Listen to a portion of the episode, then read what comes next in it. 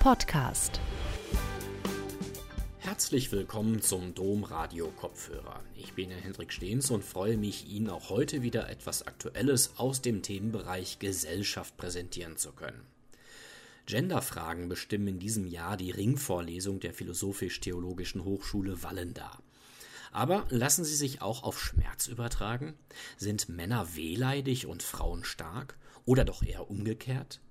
Ist das Schmerzempfinden tatsächlich vom Geschlecht abhängig? Und wenn ja, wie?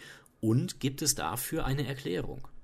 Erika Siersch, Inhaberin des Lehrstuhls für Akutpflege und Dekanin der Pflegewissenschaftlichen Fakultät an der PTHV, behandelt und diskutiert diese Fragen zu einer anderen Sicht auf mögliche Unterschiede der Geschlechter. Ihren Vortrag Schmerzt das nach, auch eine Frage des Geschlechts, hielt sie im Rahmen dieser Ringvorlesung Männlich-Weiblich Divers, Geschlechtergleichheit und Geschlechtergerechtigkeit der PTHV im Juni 2021. Die Tonqualität der Aufzeichnung dieser Online-Veranstaltung leidet ein wenig, wofür ich um Entschuldigung bitte. Dennoch wünsche ich Ihnen gute Unterhaltung bei diesem Vortrag. Vielen Dank für die nette Einführung. Vielen Dank, Frau Amekor, für die wirklich hervorragende technische Begleitung. Und ähm, wir, ich möchte mich mit Ihnen jetzt auf die Reise begeben, darüber nachzudenken, Schmerzplatz nach, ist das eine Frage des Geschlechts. Ich bin zu diesem Vortrag gekommen, wie man manchmal zu solchen Vorträgen kommt. Ähm, ich bin angefragt worden, habe gesagt, natürlich mache ich das und ähm, habe dann festgestellt, es ist gar nicht so einfach. Also ich beschäftige mich seit vielen Jahren mit Schmerz und ich beschäftige mich seit vielen Jahren im interdisziplinären Kontext mit Schmerzmanagement. Aber die Geschlechterfrage ist eine ähm, Frage, die sich mit mir bisher in dieser Intensität noch nicht gestellt hat. Und das möchte ich mit, mit Ihnen gemeinsam jetzt angehen. Wenn Sie Fragen zum Verständnis haben oder wenn Sie Fragen haben zu Unklarheiten, weil ich mich vielleicht nicht so ausdrücke, dass man verstehen kann, bitte einfach nachfragen. Sie können noch Fragen in den Chat stellen. Frau Amekor sammelt diese Fragen, sodass wir die nachher auch beantworten. Ich möchte mit Ihnen gerne, wenn jetzt man äh, tut's, was erwartet Sie in der nächsten Dreiviertelstunde oder Stunde, je nachdem, wie lange wir diskutieren? Ich möchte mit Ihnen vier Themenschwerpunkte angucken. Die sind nicht ähm, alle gleich gewichtet, das heißt, sie sind nicht alle gleich lang, aber es geht im Grunde genommen um vier Dinge. Das eine ist, was ist der Unterschied zwischen Sex und Gender im Schmerzmanagement? Ich möchte mit Ihnen darauf gucken, was meinen wir, wenn wir überhaupt von Schmerz sprechen. Und da werden Sie vielleicht etwas hören, was Sie schon kennen oder schon mal gehört haben oder schon mal gesehen haben. Das macht aber nichts. Das ist, wie der Kollege Brandenburg immer sagt, unschädlich, sondern an dieser Stelle ist Redundanz eher Relevanz. Wir werden uns ein paar exemplarische Befunde anschauen. Das heißt, wir werden gucken, was sagt die Forschung dazu, was ist in den Lehrbüchern zu verzeichnen und was ist da zu finden. Und wir gucken auf den Ausblick, was heißt das wo müssen wir gegebenenfalls nochmal hingucken, was müssen wir uns anders angucken. Wir fangen an mit dem Unterschied zwischen Sex und Gender. Wenn wir im Englischen Sex und Gender sagen, dann ähm, meinen wir damit was anderes, als viele in Deutschland damit verbinden, wenn sie die Zeitung mit den vier großen Buchstaben aufschlagen, da steht Sex für was anderes. Und wenn wir von der Gender-Debatte reden, dann reden wir meistens davon, dass wir eine ja, soziale Zuordnung meinen. Aber wenn man sich das im Schmerzmanagement anschaut, dann muss man feststellen, dass es eine Differenzierung, je nachdem nach Gender oder nach Sex oder auch racial, so wie es im Amerikanischen definiert wird, in der Schmerzforschung erst seit den frühen 90er Jahren des letzten Jahrhunderts gibt. Das sind jetzt immerhin auch schon mal 30 Jahre, aber es ist noch nicht so lange her und noch nicht so alt. Das ist interessant, weil man im Amerikanischen anders über Rasse und Racial Differences diskutiert, als wir das in Deutschland tun.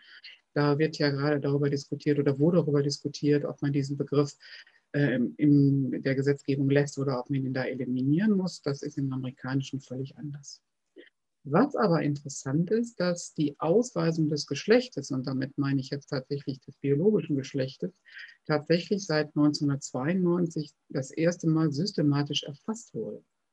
Das heißt, es gab 1992 eine Übersichtsarbeit von Berkeley, die ähm, herausgefunden hat, dass es bei den rund über 100 Publikationen, die in diesem Jahr in neurowissenschaftlichen Zeitschriften erschienen sind, in rund 45 Prozent der Fälle das Geschlecht überhaupt nicht mitgeteilt wurde. Das heißt, das, was wir heute so ganz selbstverständlich in Studien finden, also wie hoch ist der Anteil der Männer, wie hoch ist der Anteil der Frauen, Vom dritten Geschlecht wollen wir an dieser Stelle gar nicht reden, weil das war vor 30 Jahren überhaupt nicht im Thema. Wurde das überhaupt nicht mitgeteilt. Das heißt, es wurde nicht mitgeteilt, waren es männliche Probanden, waren es weibliche Probanden. Das galt sowohl bei Menschen als auch bei Versuchstieren in ähm, Tierversuchen oder in Laboren. Warum ist das wichtig? Darüber werden wir heute noch nachdenken müssen und dürfen, weil wenn wir in der Schmerztherapie sind oder in der Schmerzbehandlung, Schmerzmanagement, aber auch grundsätzlich in der Therapie, die beispielsweise medikamentös erfolgt, macht es einen Unterschied, in welchem Stadium einer hormonellen Situation sich eine Frau oder ein Mann befindet. Und bis dato oder bis 1992 wurden Frauen häufig systematisch in Studien, die zur Medikamentenforschung herangezogen wurden, überhaupt nicht aufgenommen. Warum? Ganz schlicht und ergreifend, weil der Zyklus der Frau hormonelle Schwankungen mit sich bringt. Und diese hormonellen Schwankungen konnte man in den Versuchsanordnungen nicht brauchen. Das heißt, man wollte belastbare, reliable und valide Ergebnisse.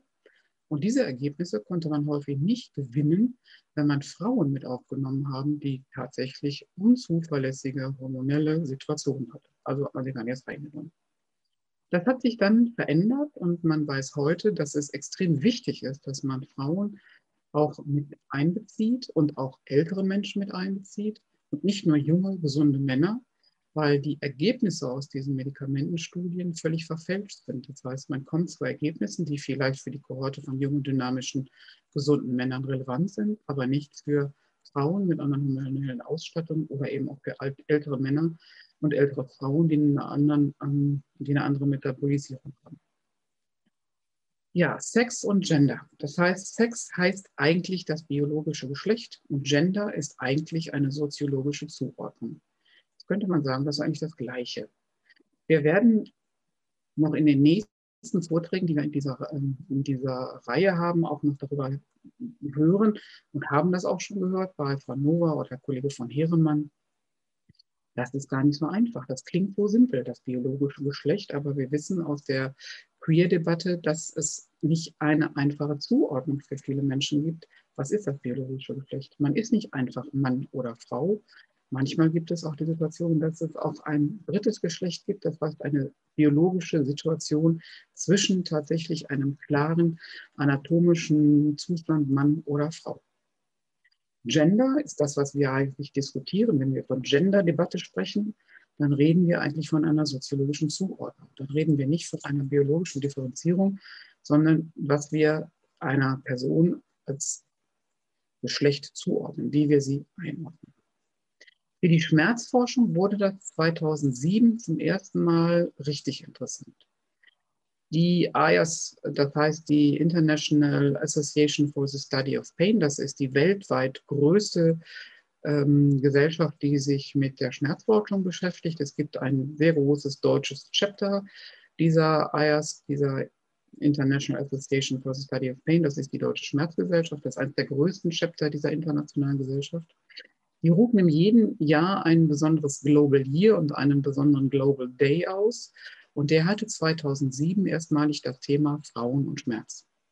Und in diesem Zusammenhang zu diesem Global Day Against Pain gab es die Gründung einer Special Interest Group. Das ist das, was wir im Deutschen als Arbeitsgruppe oder eben auch als speziellen Arbeitskreis bezeichnen würden, die sich spezifisch mit der Frauensituation und Schmerz beschäftigen, nicht mit Genderfragen dritten Geschlecht und auch nicht mit der Queer-Debatte, sondern mit der Situation von Frauen in der Schmerz, äh, in der Schmerztherapie und in der in Schmerzmanagement. Jetzt erleben Sie vermutlich oder vielleicht ein paar Redundanzen, aber trotzdem ist es wichtig, dass wir darüber sprechen, was meinen wir eigentlich, wenn wir von Schmerz sprechen. Schmerz kennen wir fast alle. Jeder von uns hat schon mal Schmerz erlebt, ob man sich das Knie anstößt oder ob man Zahnschmerzen hat oder ob man Kopfschmerzen hat. Es, alle sind wir Expertinnen und Experten im Schmerz. Wir haben alle das schon erlebt. Es gibt ein wunderbares Zitat von Jürgen von Manger, den kennen die Älteren von Ihnen vielleicht noch. Der hat als, ähm, damals kannte man das Wort Zitter, kommt man noch gar nicht, hat der tatsächlich sowas wie ja, einen Komödianten gespielt und der hat immer den Satz geprägt, wenn du 50 bist und morgens aufwachst und dir tut nichts weh, weißt du nicht mehr, dass du lebst. Das heißt, wir haben an dieser Stelle eine ganze Reihe von Expertinnen und Experten und wir müssen uns angucken, was heißt. Schmerz wird verstanden in einem bio biopsychosozialen Schmerzmodell. Dieses biopsychosoziale Schmerzmodell, das ist eines meiner Lieblingsbilder, deswegen werden Sie das überall, wo ich was zu Schmerz sage, finden, weil es einfach dieses Bild des biopsychosozialen Modells wunderbar abbildet. Dieses Bild ist von Kluschenk, ist aus dem 19. Jahrhundert und hat alle Faktoren drin, die eigentlich dieses biopsychosoziale Modell abbilden. Das heißt, es sind biologische Faktoren drin. Die biologischen Faktoren äh, machen sich dadurch deutlich, dass die kleinen Teufelchen auch da jemanden einhämmern, der Kopfschmerz hat. Dieses Bild heißt auch Headache, also Kopfschmerz. Das heißt, biologische Faktoren, Einwirkung auf den Kopf. Das ist wie ein Keil in diesen Kopf werfen oder wohnen. Das kann man wunderbar in diesem Bild sehen. Die psychologischen Faktoren kann man noch mit betrachten bei diesem Mann, der da sitzt und an Schmerz leidet. Die psychologischen Faktoren machen sich dadurch ähm, deutlich, dass er einfach ein Schmerzgesicht hat. Er sieht aus wie jemand, der Schmerz hat. Und das können viele von Ihnen auch anhand der Mimik schon zuordnen.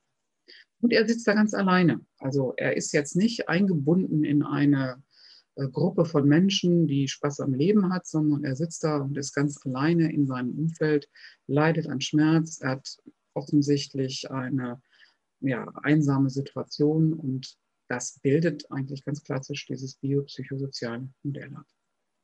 Wenn wir uns diese Zugänge zum Schmerz nochmal angucken, auch das werden Sie vielleicht gehört, schon mal gehört haben, dann gibt es zu diesem biopsychosozialen Modell unterschiedliche Zugänge. Das kann man wieder an dem Modell oder an dem Bild von Cruikshank deutlich machen. Es gibt sowas wie die sensorisch-diskriminative Dimension. Es gibt sowas wie die motivational-affektive Dimension. Es gibt sowas wie eine kognitive Dimension und es gibt eine behavioristische Dimension von Schmerz. Das kennen Sie alle.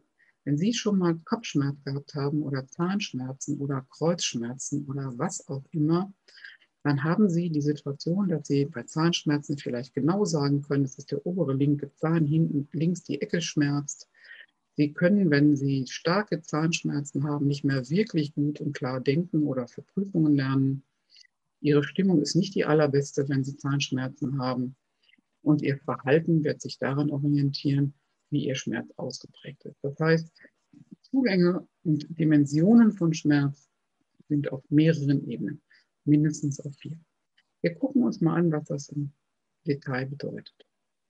Die motivational-affektive Dimension von Schmerz ist die Dimension, die es erlaubt, den Schmerzort, die Lokalisation und die Intensität zuzuordnen und die ist die, die es erlaubt, den Beginn und das Ende des Schmerzreizes Reizes zu bestimmen. Diese Dimension kommt dann zum Tragen, wenn Sie gefragt werden auf einer Skala von 0 bis 10, wie stark ist denn jetzt der Schmerz? Ist er bei 3, ist er bei 7, ist er bei 5? Aber diese Dimension sagt tatsächlich was über die Intensität des Schmerzes aus. Die sagt aber nichts darüber aus, wie stark dieser Schmerz Sie darin behindert, Ihr Verhalten einzuschränken oder eben auch Ihre Stimmung ähm, zu erleben. Eine Dimension von Schmerz. Eine weitere ist die motivational-affektive Dimension. Über diese Dimension ist es Menschen möglich einzuordnen und auszudrücken, ob der Schmerz als niederdrückend, zerstörend oder schrecklich erlebt wird. Und es gibt sogar Menschen, die haben zu Schmerz ein ganz anderes Verhältnis, sondern brauchen ihn für bestimmte Stimuli. Psychische Faktoren haben einen großen Einfluss auf diese Ausprägung der Schmerzdimension. Und je nachdem, wie wir dem Schmerz begegnen, so ist es ähm, für uns ein Unterschied im Erleben des Schmerzes. Die kognitiv-evaluative Dimension ist die Dimension, die es uns erlaubt, bewusst gedanklich sich mit dem Schmerz zu beschäftigen und die Überlegungen, die die betroffene Person dazu anstellt, auszudrücken. Also Sie können tatsächlich bewusst entscheiden, ob der Schmerz, den Sie gerade aktuell erleben, ob der Sie so beeinträchtigt, dass Sie nicht mehr ins Kino gehen können, wenn man das wieder kann nach Corona, oder ob der Schmerz Sie so weit niederdrückt, das ist dann wieder die emotionale Dimension, dass Sie gar keine Lust mehr haben, dahin zu gehen. Das heißt, Schmerz wird einmal über die Intensität erlebt, einmal über die Motivation und die Affekte erlebt und Schmerz wird über die kognitive Dimension erlebt und erlaubt ihnen eine bewusste Beschäftigung mit dem Erleben des Schmerzes. Das ist nicht unbedingt das, was man möchte. Meistens möchte man sich nicht kognitiv, evaluativ mit dem Schmerz beschäftigen. Aber es ist eine extrem wichtige Dimension, um die Schmerzsituation zu modellieren und beispielsweise kognitive Strategien zu nutzen in der Schmerzbehandlung. Da werden wir gleich noch zu kommen, wenn wir über ähm, Stereotyp Stereotypen bei Männern und Frauen nachdenken. Dann gibt es eine sogenannte behavioristische Dimension, die ist nicht mehr, ähm, die, die ist nicht in diesem ursprünglichen Modell, sondern die ist später dazugekommen von Snow et al., aber auch von 2004. Diese behavioristische Dimension, also diese Verhaltensdimension, adressiert, wie sich der Schmerz auf das individuelle Verhalten und die Funktionalität der Person auswirkt.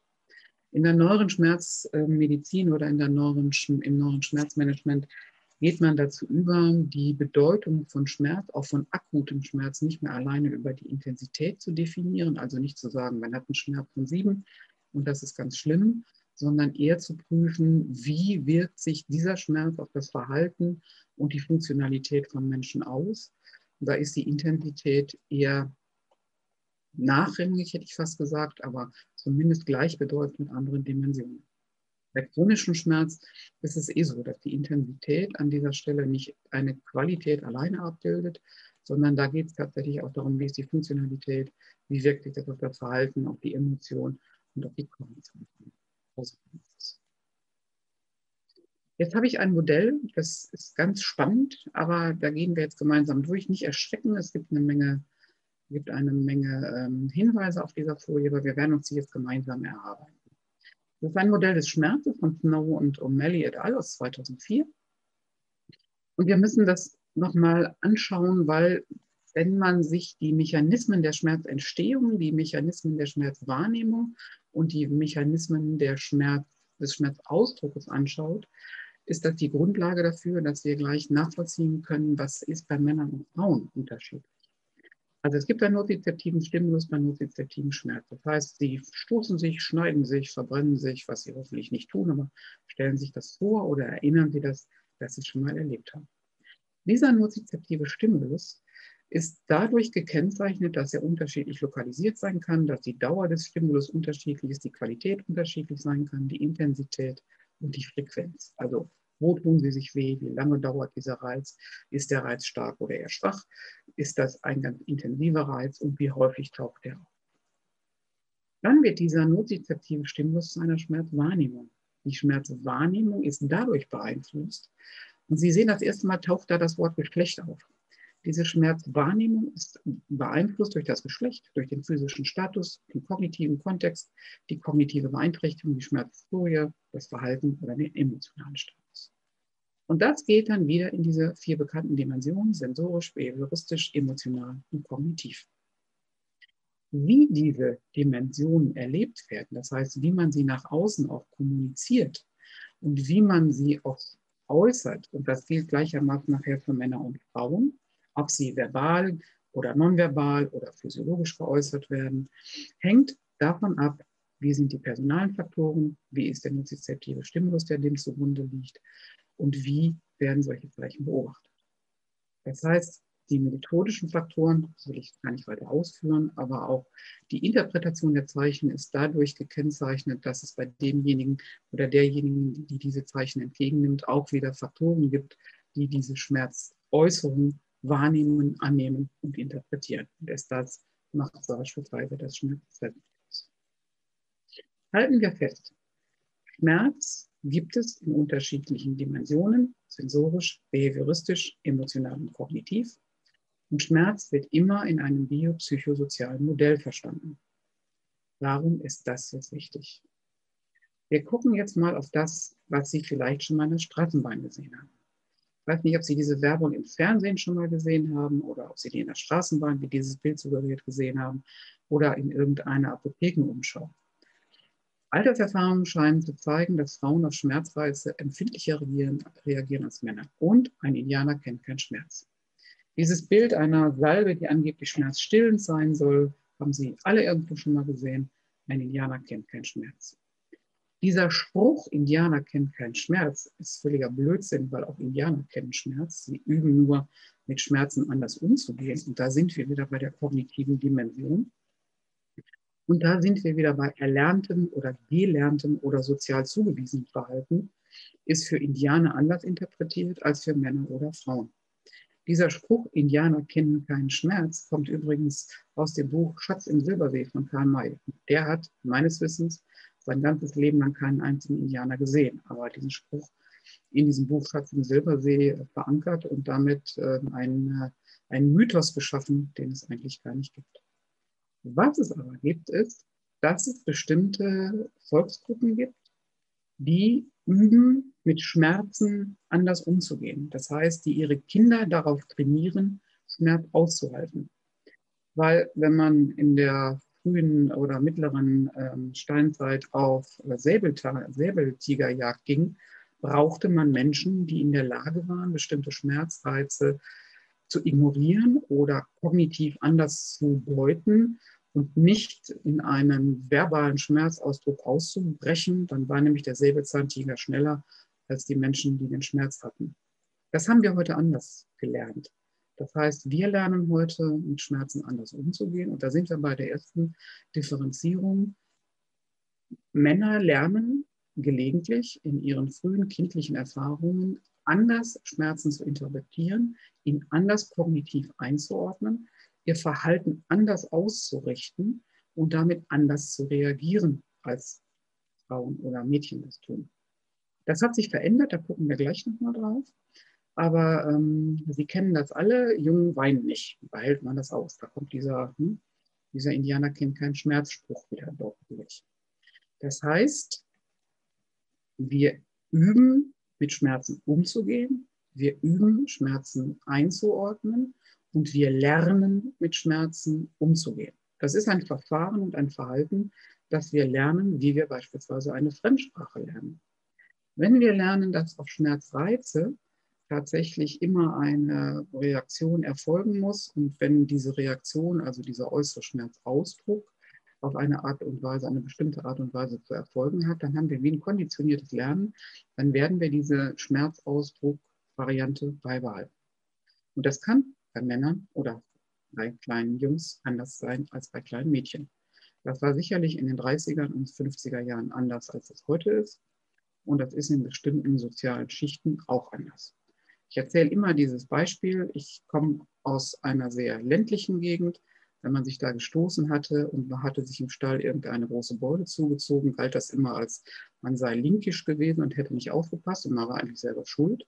Das mit dem Mitleid war dann eher weniger aktuell wenn ähm, man beispielsweise in anderen Kontexten, in einem eher bürgerlichen, familiären Kontext, da ist mein Mann zum Beispiel groß geworden, äh, sich da geschnitten oder gestoßen hatte, hat meine Schwiegermutter immer fast den äh, Notarzt gerufen, während meine Mutter mit einem kühlen Nacken umgelegt kam. Das heißt, auch hier zeigen sich unterschiedliche Ausprägungen im Umgang mit dem Schmerz. Und das ist in früher Kindheit auch erlernt. Und das kann bei Mädchen und Jungs anders angelegt sein und sich dann auch bei Männern und Frauen im späteren Lebensalter anders darstellt. Was man aber weiß, ist, wenn man sich experimentellen Schmerz anschaut, gibt es tatsächlich Unterschiede bei laborinduziertem Schmerz.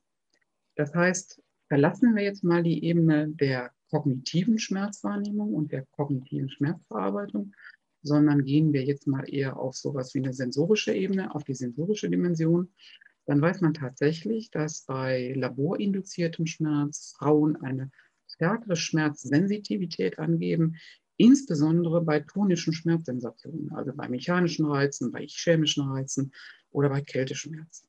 Das heißt, man löst solche Schmerzen künstlich aus in Versuchsanordnungen, um bestimmte Reaktionen oder bestimmte Wirksamkeiten zu prüfen.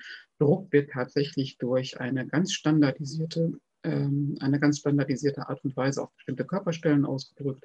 Also Sie müssen sich das ungefähr so vorstellen wie so eine kleine äh, Schraubzwingenanlage, die dann Druck auf Arme oder auf Finger oder auf andere ähm, Körperteile auslöst und Menschen müssen angeben, wann ist ihre Schmerzschwelle und wann ist ihre Schmerztoleranz erreicht.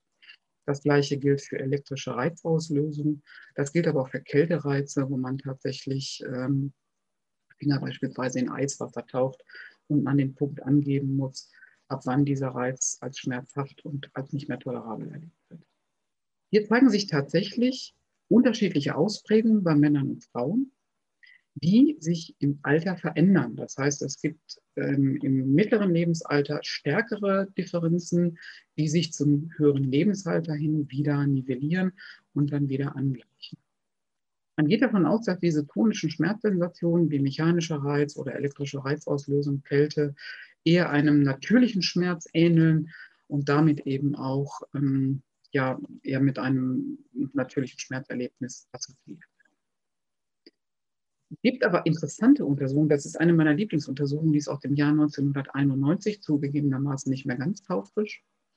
In dieser Untersuchung wurden die Untersuchungsleiterinnen, also die, die die Experimente angeordnet haben und auch die Ergebnisse abgeholt haben bei den Probanden, war keine große Untersuchung, aber sie hatte große Effekte, ähm, wurden die Untersuchungsleiterinnen und Untersuchungsleiter nach Attraktivität ausgewählt. Also das ist tatsächlich so gewesen, das wird man heute auf keinen Fall mehr so zulassen. Keine Ethikkommission wird dieser Versuchsanordnung zustimmen im Jahr 2021 dass die ähm, Untersuchungsleiterinnen tatsächlich attraktive junge Frauen waren in knapper Bekleidung, während die Untersuchungsleiter sehr gut aussehende, sehr attraktive junge Männer in auch ebenfalls sehr knapper Bekleidung waren. Man hat dann festgestellt bei experimentellen Schmerzreizen, dass die, ähm, da fehlt ein C, das wird Cold Pressure Pain heißen, also da ist auch wieder ein Kältereiz, kombiniert mit einem Druck dass die Männer bei attraktiven weiblichen Untersuchungsleiterinnen, also wie, wie man sich das so vorstellt, blonde, lange Haare, kurzer Rock, also nicht ich, sondern andere Menschen, bei attraktiven weiblichen Untersuchungsleiterinnen weniger Schmerzen als beim männlichen angegeben haben. Signifikant. Also bei dem gleichen Druck, bei den gleichen Versuchsanordnungen haben die attraktiven weiblichen Untersuchungsleiterinnen weniger Schmerz entgegengenommen bei Männern als, bei, als es bei männlichen Untersuchungsleiterinnen war. Bei Frauen waren die Ergebnisse nicht so signifikant. Da hatten sie lediglich eine Tendenz, die in die Richtung deutete, aber keine signifikante Ergebnisse. Das fand ich immer total spannend, diese Untersuchung, die heute durch keine Ethikkommission da gehen würde. Aber ist das wirklich so einfach? Nein, das ist es natürlich nicht, sondern man braucht eine Differenzierung nach Lokalisation, Schmerzart der Schmerzen und dem Alter der betroffenen Personen. Das heißt, man weiß inzwischen, dass je nachdem, welche Schmerzart es ist, dass Frauen eher von Nackenschmerzen, eher von äh, Gliederschmerzen betroffen sind und dass bei Fibromyalgie die, der Anteil der Frauen, die über starke Schmerzwahrnehmungen klagen, größer ist als bei Männern. Auch das ist wieder durch das Alter tatsächlich auch beeinflussbar oder beeinflusst. Und interessant ist, dass es keine einheitliche Studienlage dazu gibt, sondern je nachdem, welche Aussage Sie tatsächlich belegen wollen, wenn Sie ein bisschen suchen, finden Sie für jede Aussage, die Sie treffen wollen, eine Studie, die das, was Sie belegt, auch was Sie belegen wollen, auch tatsächlich belegen kann. Also die Studienlage ist da nicht einheitlich und auch nicht wirklich gut belastet.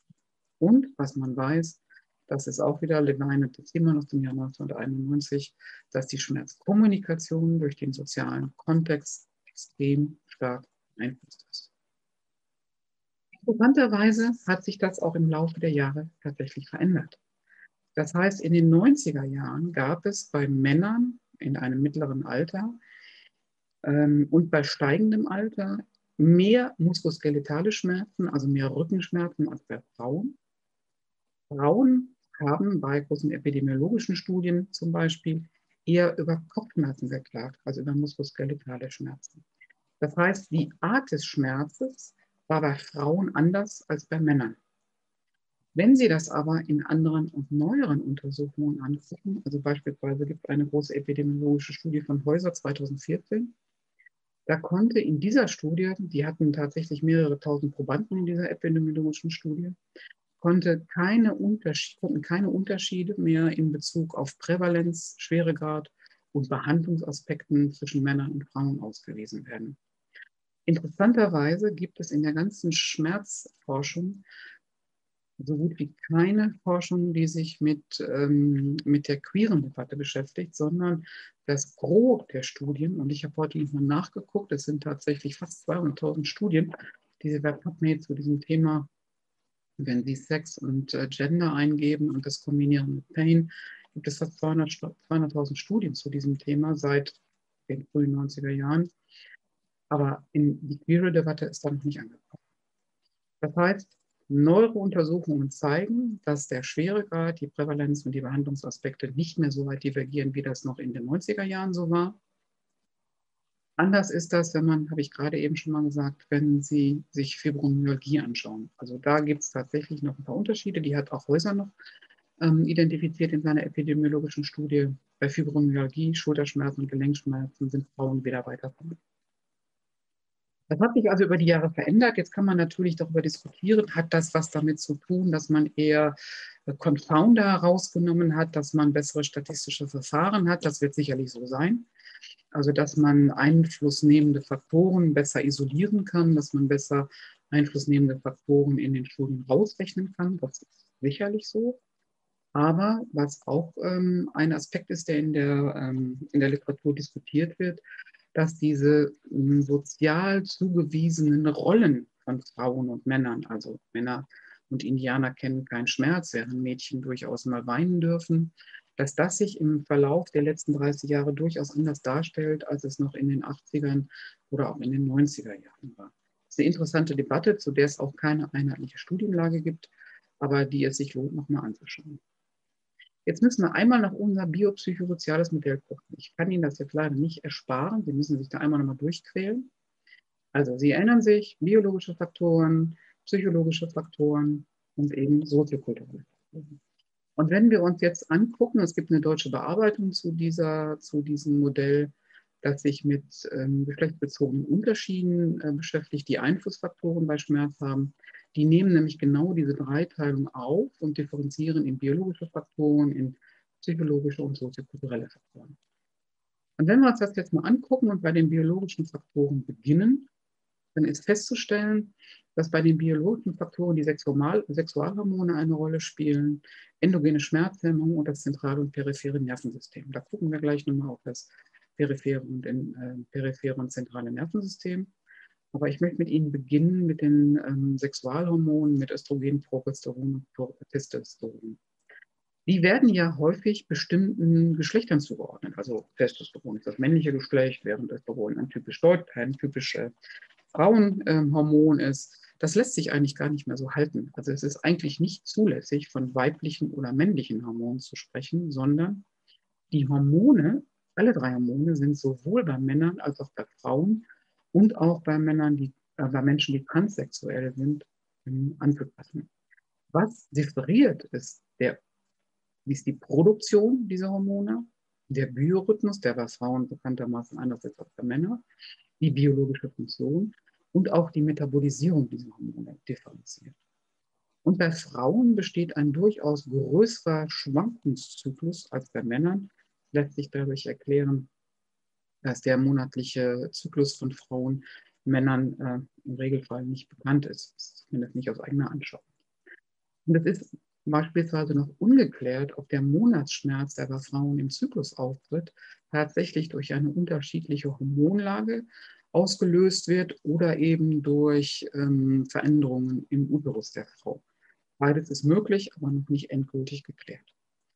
Also man weiß, dass Frauen tatsächlich ähm, unterschiedliche Schmerzwahrnehmungen haben, je nachdem, in welcher Phase des monatlichen Zyklus sie sich befinden. Also man weiß, dass ähm, in der Zeit des Eisprungs, also in der Phase unmittelbar nach dem Eisprung, die Schmerzwahrnehmung sehr hoch ist bei Frauen und man vermutet, dass es tatsächlich an der Kombination der Sexualhormone liegt, die in diesem, zu diesem Zeitpunkt bei Frauen eine Rolle spielt. Was aber nicht heißt, dass es bei Männern nicht so sein kann, wenn Schwankungen des Hormon, Hormonsystems da sind. Aber Männer haben im Moment jedenfalls, wer weiß, wie das in 50 Jahren sein wird, aber im Moment noch nicht so große Schwankungen, wie Frauen das haben.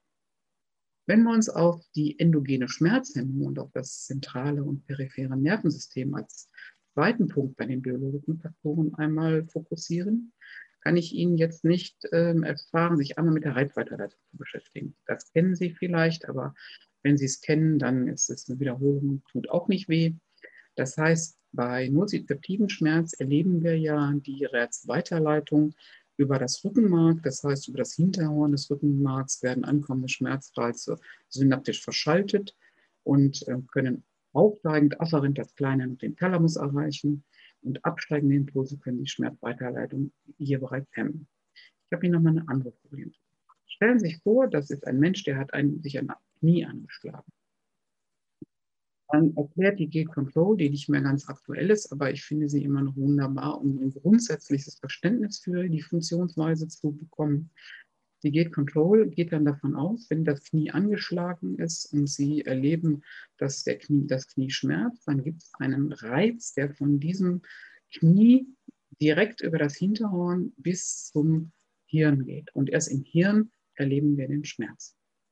Und dieses Rückenmark, also dieses Hinterhorn, diese Hinterhornimpulse sind offen, wie ein offenes Tor, wie ein offenes Gate. Und das heißt, die Schmerzsignale gehen von dem schmerzenden Knie direkt über das Hinterhorn an die ähm, synaptischen Stellen im Hirn und dort erleben wir Schmerz. Was heißt das jetzt für Männer und Frauen? Spannende Frage. Was wir wollen, ist, dass dieses dieses Gate geschlossen wird, dass der Schmerzreiz nicht mehr durchkommt, zumindest nicht so auf direkte Art und Weise, und dass wir erleben, dass die Schmerzimpulse hier schon gehemmt werden und dass wir einen reduzierten oder auch vielleicht gar keinen Schmerz haben. Diese Hemmung, also das heißt dieses Schließen des Tores, kann über mehrere Wege geschehen.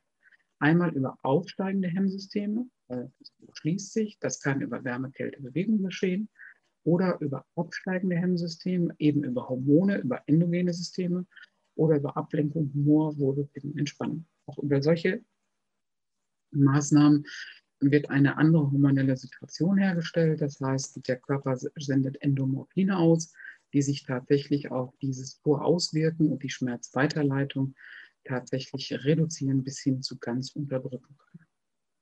Was heißt das für Männer und Frauen? Gibt es die Hypothese, dass die unterschiedliche Schmerzverarbeitung, das heißt des endogenen absteigenden Systems, also das, was wir gerade gesehen haben, wenn vom Hirn selber über eine hormonelle Situation oder über das Ausschütten von Endomorphinen tatsächlich es gelingt, Schmerzweiterleitung zu reduzieren oder zu kappen, wird Schmerz auch nicht mehr so intensiv erfunden. Und man weiß tatsächlich, dass Frauen ein schlechteres oder ein weniger wirksames ähm, endogenes System haben und damit eine höhere Wahrscheinlichkeit für eine höhere Schmerzwahrnehmung. Man glaubt zurzeit, das ist die aktuelle Forschungsstand, dass diese unterschiedliche Schmerzverarbeitung auch Endogen, des endogenen absteigenden Systems dazu führt, dass Frauen eine schnellere, raschere und intensivere Chronifizierung von akutem Schmerz erleben können, als das bei Männern ist. Das wäre dann kein erlerntes Verhalten, sondern wäre tatsächlich ein biologisch erklärbares Verhalten. Also zu dieser, Soziolo zu dieser sozialen Zuordnung des Schmerzes kommt tatsächlich eine biologische Situation, die zeigt, dass Frauen, so scheint es zum jetzigen Stand der Forschung, eine höhere Schmerzwahrnehmung haben durch ein geringer ausgebildetes endogenes Hemmsystem, das auch wieder beeinflusst wird durch Wechselwirkung der hormonellen Situation.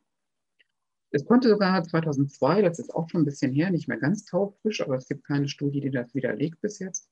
Es konnte in der Studie von ähm, Giobetta aufgezeigt werden, dass die opioidbezogene Aktivierung der endogenen Hemmung bei gleichem Reiz bei Männern aktiver ist als bei Frauen. Das heißt, wenn Frauen und Männer bei einem ähnlich starken und intensiven Reiz eine Opioidtherapie bekommen, ist, je nachdem, wie die hormonelle Ausstattung bei Frauen gerade ist, wie in welchem Stadium des Zyklus die Frauen sind, die Opioidwirkung weniger aktiv als bei Frauen als bei Männern. Das heißt, langfristig muss man darüber nachdenken, ob man nicht mehr Erkenntnisse, mehr Befunde braucht über die Wirksamkeit von Opioidtherapien, die bei Männern und Frauen offensichtlich aufgrund der hormonellen Ausstattung anders wirkt. Wenn wir uns jetzt wieder dem Schmerzmodell zuordnen, haben wir uns mit den biologischen Faktoren beschäftigt. Jetzt gucken wir einmal auf die psychologischen Faktoren. Die psychologischen Faktoren sind kognitiv, Kontrolle, Selbstwirksamkeit, Coping, Katastrophisieren, affektive Faktoren, Angst und Depression. All diese psychologischen Faktoren haben Auswirkungen auf die Wahrnehmung, auf die, Aus, auf die Ausprägung, die Intention und den Umgang mit Schmerz. Sie erinnern sich noch, dass wir gesagt haben, Schmerz hat vier Dimensionen, kognitiv, evaluativ, behavioristisch, emotional und sensorisch. Die kognitive Bearbeitung, die kognitive Einordnung von Schmerz ist in hohem Maße davon abhängig, wie die Coping-Strategien wirken, ob man katastrophisierend mit Schmerz umgeht, ob man eher ängstlich ist, ob man affektive Faktoren, in der, ob, ob da ein, ähm, ob die einzahlen auf diese Situation und wie man den Schmerz in sein Leben integriert. Also ob man den Schmerz als das Leitmotiv seines Lebens erlebt und sein Verhalten dem Schmerz unterordnet oder ob man sein Verhalten trotz des Schmerzes nicht verändert. All das ist erlernt, all das ist ähm, adressiert in beispielsweise multimodaler Schmerztherapie. All das ist eine möglicherweise sozial zugeordnete und sozial erlernte Verhaltensweise mit Schmerz umzugehen und wird ergänzt durch die biologischen Faktoren. Wenn Sie sich jetzt dann immer erinnern an diesen Satz von Karl May, Indianer kennen keinen Schmerz, haben möglicherweise ältere Männer in ihrer Jugend und Kindheit andere Umgangsformen mit Schmerz gelernt, als das ältere Frauen tun. Und auch das ist wieder vom sozialen Kontext abhängig und wie solche erlernten Faktoren im Leben eine Rolle gespielt haben. Gucken wir uns die soziokulturellen Faktoren an. Die soziokulturellen Faktoren sind Geschlechtererwartungen und Traumatisierung. Das heißt, welche Erwartungen werden an die Menschen gestellt? Welche Erwartungen verbinden Menschen? Welche Erwartungen verbinden Männer und Frauen mit dem Schmerz? Erwarten sie, dass ähm, sie in einer aktiven oder passiven Rolle sind? All das muss nicht unbedingt männlich oder weiblich sein. Aber wenn man über weibliche und männliche Rollenklischees nachdenkt, ähm, kann man die Idee gewinnen und kann man die, ähm, ja, man die Erwartung gewinnen, dass das durchaus einen Einfluss darauf hat, wie gehen Männer und Frauen mit Schmerz um. Also kann man Schmerz zulassen? Ist man als Mann kein Mann, wenn man ähm, über Schmerzen klagt? Ist man als Mann kein Mann, wenn man ähm, Schmerzzeichen nicht ignoriert, sondern wenn man es tatsächlich ähm, wahrnimmt? Und ist man als Frau dann ähm, keine richtige Frau, wenn man ähm, Schmerzen ignoriert und wenn man tatsächlich, ähm, wenn man tatsächlich über alles hinweggeht. Also da ist immer eine Frage, was ist gelernt, was ist nicht gelernt. Spannend ist an dieser Stelle ebenso, dass ähm, sich da wieder eine, ein Link gibt zu den biologischen Faktoren. Man weiß zum Beispiel aus der aktuellen Forschung, dass bei bestimmten Erkrankungen sich Symptome anders stellen. Also das ist bei Herzinfarkt ein ganz klassisches Beispiel. Wir haben alle lange Jahre gelernt, dass ähm, beim Herzinfarkt Schmerzen im linken Arm, Brustbereich, Schmerzen in den linken Arm ausstrahlen, dass das ein Warnsignal für Herzinfarkt ist. Jetzt muss man aber wissen, dass das ein Zeichen für Herzinfarkt bei Männern ist. Bei Frauen sind die Warnsignale für einen Herzinfarkt nicht immer das Ausstrahlen in den linken Arm, sondern bei Frauen ist das Warnsignal häufig ein Ausstrahlen in den Viszeralraum, das heißt in den Bauchraum. Das heißt, das, was man von Männern und Frauen erwartet, ist auch manchmal divergierend. Ich erwarte beispielsweise von Frauen, dass sie die gleichen Anzeichen für Schmerzen, und das mögen biologische Faktoren sein, aufzeigen, wie wir sie von Männern erwarten. Und das wiederum hat was damit zu tun, da schließt sich wieder der Kreis, dass in der frühen Medikamenten und in der frühen Forschung, die sich über Behandlungsstrategien ähm, erstreckte, Frauen in diese Forschung nicht einbezogen wurden, sondern diese Forschungen geschahen in großem Umfang an jungen, gesunden Männern, die weder 85 waren oder Frauen mit unsicheren Zyklen, bei denen man nicht wusste, wie sind die Medikamentenwirkungen. Also das heißt, was erwarte ich von einem Geschlecht? hat auch manchmal eine Auswirkung darauf, welche biologischen Faktoren nehme ich überhaupt wahr. So können geschlechtsbezogene Unterschiede bei Männern und Frauen tatsächlich auch, ja, super. Gucken ein bisschen auf die Uhr. Was erwartet sie? Das heißt, wo können wir, was, haben wir zu erwarten? Wo müssen wir hingucken? Wir können vor allen Dingen die Ergebnisse, die wir haben, nicht verallgemeinern. Es gibt zurzeit keine Forschungs-, also es gibt zurzeit keine eindeutige Befundlage, die sagt, Es ist immer bei Männern so und es ist immer bei Frauen so. Es gibt Tendenzen. Diese Tendenzen muss man immer mit Vorsicht genießen. Die lassen erste Schlussfolgerungen zu. Was man immer berücksichtigen muss, wenn man die Ergebnisse zum Schmerzmanagement oder zum Schmerzerleben bei Männern und Frauen differenziert betrachtet. Es kommt auf die Schmerzart an, es kommt auf die Schmerzlokalisation an, es kommt auf das Alter der betroffenen Personen an, es kommt darauf an, welche Rollenerwartungen man an Männer und Frauen stellt. Und es kommt auch darauf an, welche Erwartungen die Person hat, die den Schmerz entgegennimmt. Also das heißt, die den, mit dem Schmerz ja handeln muss, die der andere in dieser dialogischen Beziehung des Schmerzmanagements, der Schmerzbehandlung ist.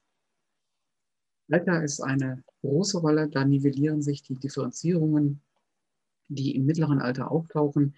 Es gibt Thesen, die sagen, dass diese Nivellierung im Alter auch dadurch zu begründen ist, dass sich die hormonelle Situation von Frauen nach der Menopause wieder stabilisiert. Aber auch dazu gibt es keine eindeutige Aussage und keine eindeutige Forschung.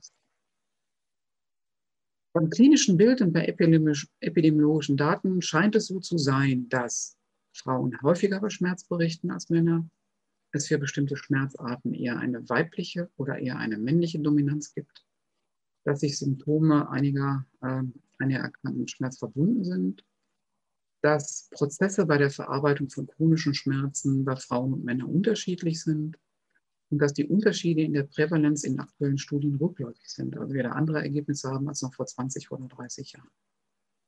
Das finde ich eines der interessantesten Ergebnisse und lässt darauf schließen, dass wir mehr Aussagen dazu brauchen, ob erlerntes Verhalten auch Unterschiede macht in der Schmerzwahrnehmung und in der Schmerzproduktion. Ja, wir wissen eindeutig zu wenig, um eindeutig und allgemeingültige Aussagen machen zu können. Es gibt viele Anhaltspunkte, aber vieles ist auch noch Vermutung. Domradio Kopfhörer. Weitere Informationen finden Sie auf domradio.de.